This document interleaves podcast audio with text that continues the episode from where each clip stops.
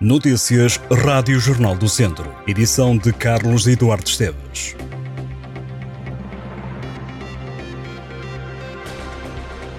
O Centro Hospitalar Tondela Viseu está no top 20 das 33 entidades de saúde com mais reclamações nos primeiros seis meses do ano. A instituição submeteu à entidade reguladora de saúde um total de 178 processos classificados como tal, ocupando o lugar 16 da lista de unidades de saúde públicas e privadas, que reúne aproximadamente 75% das reclamações submetidas à ERS.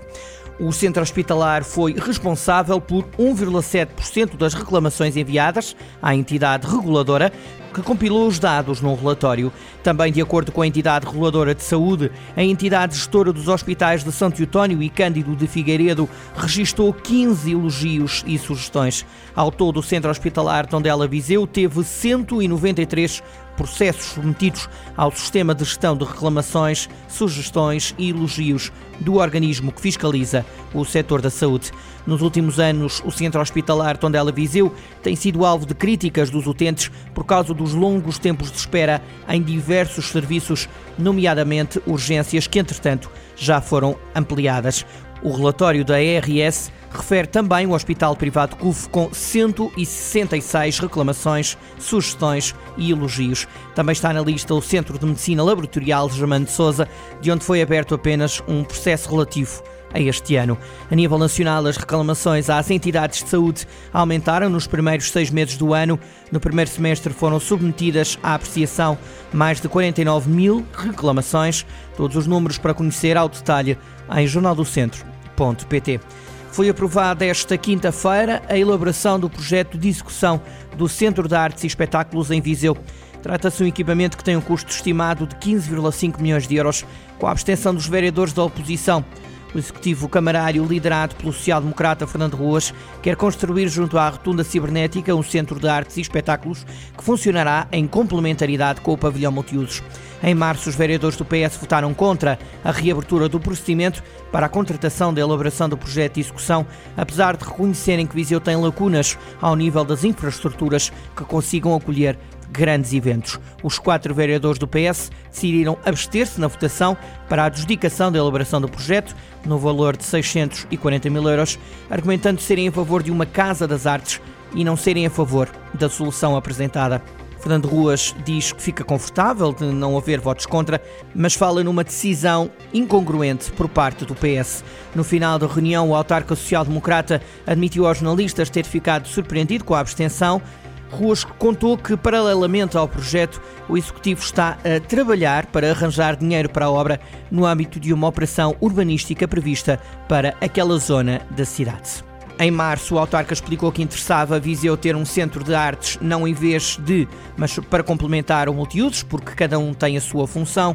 O executivo, então liderado por Almeida Henriques, tinha aprovado em agosto de 2020 o financiamento do Viseu Arena, que representava um investimento total de 6,4 milhões de euros para que a cidade pudesse vir a ter a maior sala de espetáculos e recinto multiusos do centro do país. Teria uma capacidade superior a 5.500 espectadores e uma arena de 2.500 metros quadrados.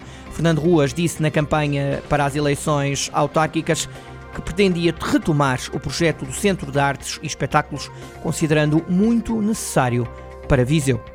O tradicional desfile da latada em Viseu vai acontecer a 4 de novembro, o último dia da recepção ao caloiro.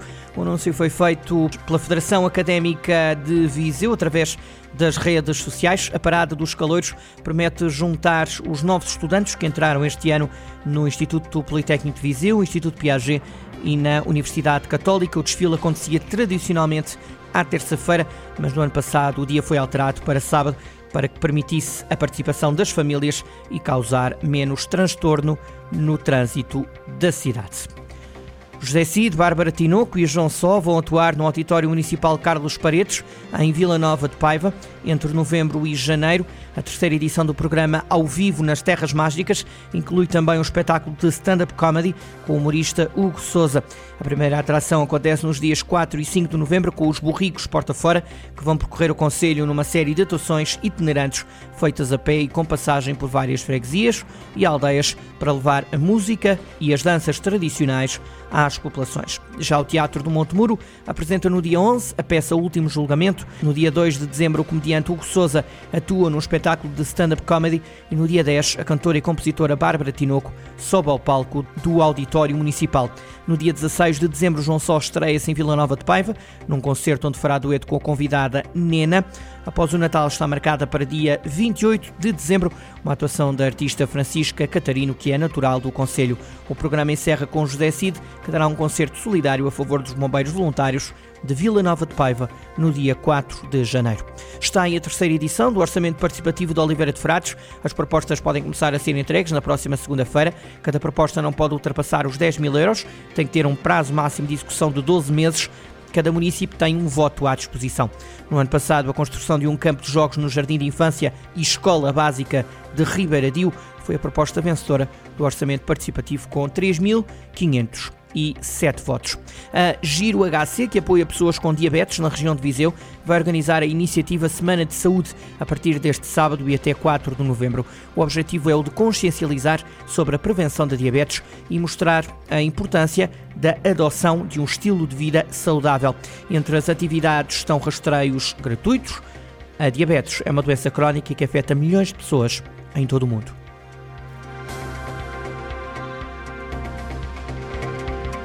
Estas e outras notícias em jornaldocentro.pt.